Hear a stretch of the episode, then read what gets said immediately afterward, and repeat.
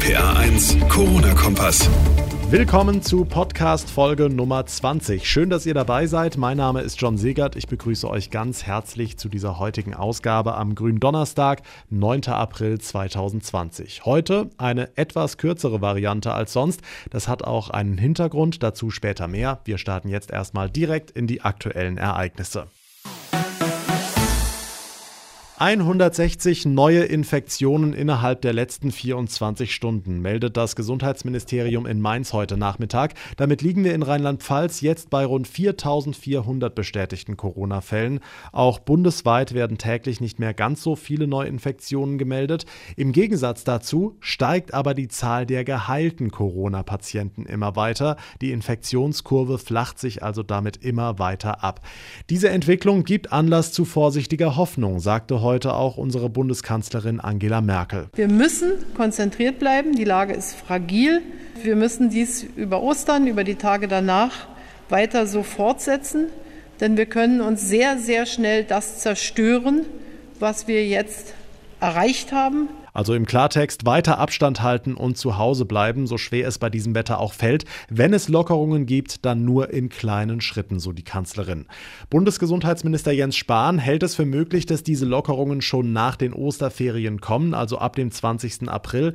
Aber auch er betont, dass die Entscheidung darüber davon abhänge, ob wir uns an den Feiertagen an die ganzen Beschränkungen halten oder nicht.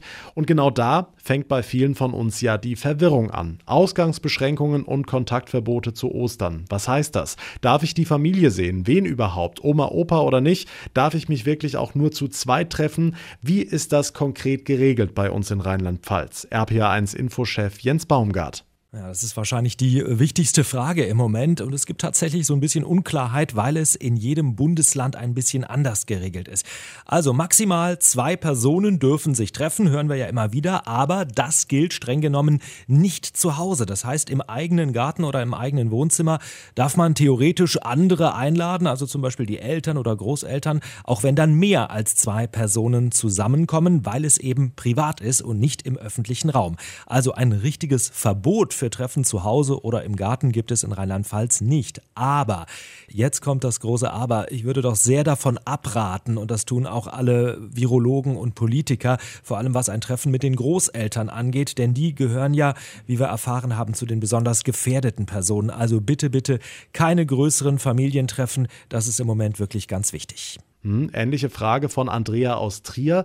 Sie will wissen, Ostereier suchen mit Enkeln und Großeltern, anschließend grillen. Geht das? Naja, wie gesagt, nur im eigenen Garten. Ja, da ist es in Rheinland-Pfalz theoretisch erlaubt, auch dann, wenn andere dazukommen, die nicht in diesem Haushalt leben. Aber nochmal, man sollte in diesem Jahr besser darauf verzichten. Okay, umgekehrt, darf ich an Ostern einen Ausflug machen mit der Familie und wie weit darf ich mit dem Auto fahren? Grundsätzlich gilt, man darf spazieren, man darf an die frische Luft, ja klar. Und es gibt auch äh, keine Obergrenze, äh, dass man jetzt zum Beispiel nur fünf Kilometer oder so mit dem Auto fahren dürfte. Aber auch hier nochmal die Bitte, übertreibt es nicht. Wenn ihr spazieren geht und merkt, oh, hier ist schon wahnsinnig viel los, dann bitte diesen Ort meiden und sich nach Möglichkeit einen anderen Ort suchen. Wichtig, egal ob spazieren oder Sport, im öffentlichen Raum gilt wieder nur zwei Personen. Es sei denn, es handelt sich um Menschen, die sowieso in derselben Wohnung leben leben. Beispiel Spazieren mit Oma und Opa, die eigentlich woanders wohnen, das ist definitiv verboten. Dankeschön, Jens Baumgart. Wichtig, das sind die Regeln ausschließlich für Rheinland-Pfalz. In anderen Bundesländern gelten zum Teil auch andere Regeln.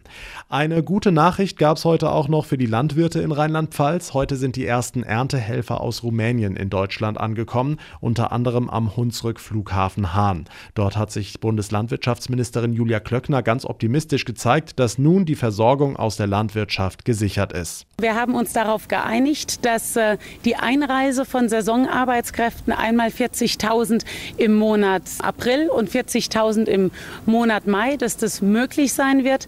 Dadurch, dass wir die äh, Zeit verlängert haben, in der die Saisonarbeitskräfte bei uns sein dürfen, nämlich von 70 auf 115 Tage. Und dadurch, dass schon 20.000 Saisonarbeitskräfte bereits im März da gewesen sind, gehen wir davon aus, dass das genügen wird, zusätzlich mit den vielen Helferinnen und Helfern, die ähm, sich bereits gemeldet haben, freiwillig auch über die Plattform das Land hilft.de. Ja, hoffentlich kommen damit dann alle Bauern und Winzer über die Runden. Und damit kommen wir, wie angekündigt, schon zum Ende der heutigen Ausgabe. Ich setze mich nämlich jetzt direkt an eine Spezialfolge unseres Podcasts.